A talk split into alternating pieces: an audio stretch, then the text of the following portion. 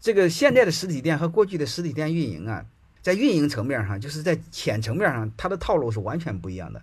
各位能听明白了吗？你看过去的实体店要求有位置，要求有渠道，要求有广告，要求有品牌，能理解了吧？过去实体店是这么运营，但是你会发现现在实体店不是这么运营。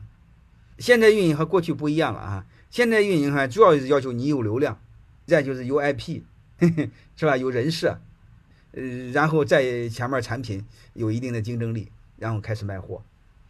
现在经营企业的话，呃，如果更简洁的话，我建议你们就考虑两个事儿。现在如果你们做小买卖，哪怕是开个小饭店，永远关注两个关键词：一手产品做好，一手做好流量。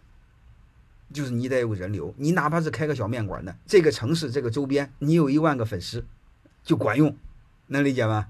然后你天天喊两嗓子，然后搞个促销啊，哎，就管用。嗯，你比如弄个理发店，嗯，这周边这个五千号家庭，你都有联系方式，可以定期发微信，就管用。所以我建议各位，你们现在创业就关注这两个：第一，产品有竞争力；第二，有流量。我不希望你们像我似的有六百多万流量，你们做个十万、二十万流量其实是不难的，要用心。